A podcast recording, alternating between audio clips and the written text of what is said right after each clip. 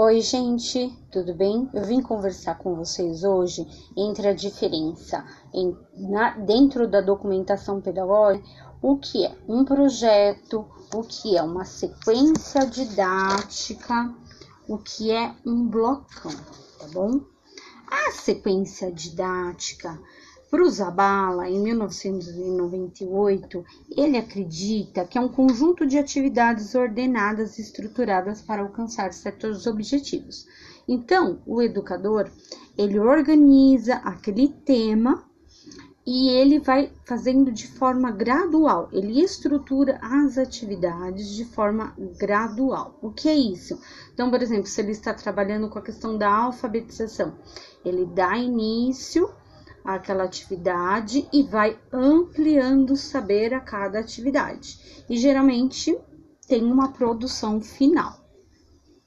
Dentro da sequência de didática, as atividades, elas também elas são encadeadas, elas possuem objetivos a serem alcançados e esses objetivos também para o Zabala, ele é, acredita que os alunos e os professores têm conhecimento desse, dessa produção final enquanto realidade, enquanto algo que é visual, algo que é comunicado a todos, tá? A sequência didática, ela também ela não pode ser confundida com plano de aula, semanário, com projetos. Por quê? Porque a sequência didática ela também precisa ser estudada, refletida e alguns anos atrás é, nós usávamos muito na educação infantil. Agora nós trabalhamos mais com a questão de projetos. O que são projetos, né? Para essa reflexão, nós vamos também conceituar o que é um projeto. O Hernandes e o Ventura, lá em 1998, eles acreditam que um projeto ele pode ser organizado segundo um determinado eixo, ou seja, a definição de um conjunto, a definição de um conceito, um problema real ou particular. Um conjunto de perguntas sempre interrelacionadas com essa temática para ser tratada por si mesma. O que é que a gente compreende desse conceito? Que ele tem uma definição, ou seja, um problema real no início, e ao longo desse trajeto vai se ter as perguntas respondidas e a temática tem sempre algo que se relaciona. Então, ele vai ter no início lá, quando o professor ele elenca através de um interesse, através de uma pergunta do grupo ou através de algumas crianças da sala que trazem à tona através da observação, como fala, e da escuta, né? Que o próprio Loris Malaguzzi fala que lá o educador ele ele traz as suas orelhas né, nas, nas linguagens, ele observa, ele escuta, ele fica atento a tudo que a criança fala e faz, ele ouve todo esse imaginário, ele percebe é, esse, esse problema, ele vai ser investigado, né?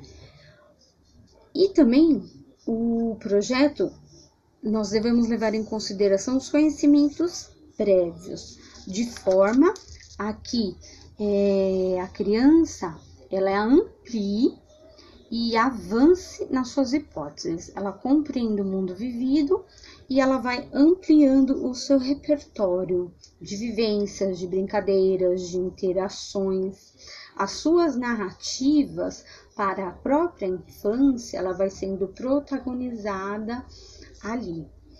É, eu também quero fazer aqui uma reflexão. Eu li no livro Registros de Educação, na Educação Infantil, da Luciana Esmeralda Esteto, ela traz é, uma, uma vivência de uma escola e uma pedagoga, ela se baseou em Frenet, e o Frenet, ele, ele traz um caderno idealizado, né, e se chamava é, a questão das suas vivências, a questão da, das suas particularidades. E aí, essa professora ela se inspirou nesse caderno do Frenet, ela idealizou e deu o nome de blocão.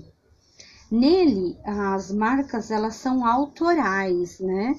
O professor ele vai organizando ao longo do seu cotidiano, não é como um projeto. O projeto tem um produto final, uma organização diferenciada. É, ele vai sendo construído ao longo do processo. Então, o professor ele pega uma cartolina num formato de A3, né, que é maior que que o A4, que a inversão é diferente, né? É, para cartolina e, e, o professor ele vai colocando as descobertas, as experiências, as vivências das crianças. Isso vai se tornar o que? Um álbum com essas histórias compartilhadas. Os blocões eles têm as caracter... ele tem a característica de trazer uma identidade, as falas, os registros, as pinturas, as fotos. É, o ano passado eu organizei um trabalho com as crianças a partir da pergunta sobre os animais do zoológico. E aí nós realizamos todo um trabalho ao longo do semestre e isso foi se ampliando e nós passeamos por diferentes temas dentro dessa ideia, dentro dessa temática. Uh, também dentro do blocão eu coloquei as falas iniciais, as falas finais, nós comparamos o que as crianças aprenderam, o que foi vivenciado, trabalhos coletivos, é, fizemos um álbum de figurinhas, como, como era antigamente, cada um colocou uma versão de animais em pequenos desenhos, isso compôs uma página e ficou bem interessante. Tudo isso que eu estou falando é importante porque na documentação pedagógica tudo deve ser conectado, né? É, a diferença do blocão por portfólio é que o blocão ele ele vai se, se, se organizando, ele vai se estruturando. Pode ser até em folhas penduradas nos, no próprio varal da sala de aula, as salas que que possuem isso, né? E as crianças vão observando é, esses registros e através dessa questão da visualidade elas vão interpelando, elas vão interpretando, elas vão aprendendo também com essas com essa com esses compartilhamentos. Ele não é portfólio blocão.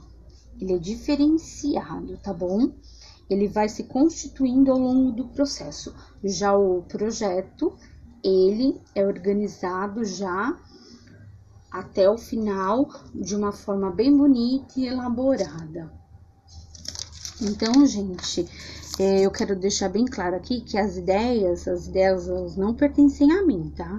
Mas elas nos fazem refletir como é que dentro da nossa formação nós temos que estudar, aprender, diferenciar, utilizar essas ferramentas para que a nossa rotina ela se transforme em algo protagonizado entre os constituintes que são as crianças, os educadores, a própria gestão e a comunidade sempre participando e sabendo o que está acontecendo, tá bom?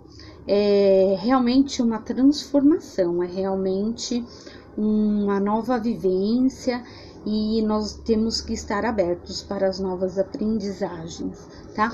Porque a documentação, é, nesse sentido, ela deve ser uma meta de aprendizagem também para o educador.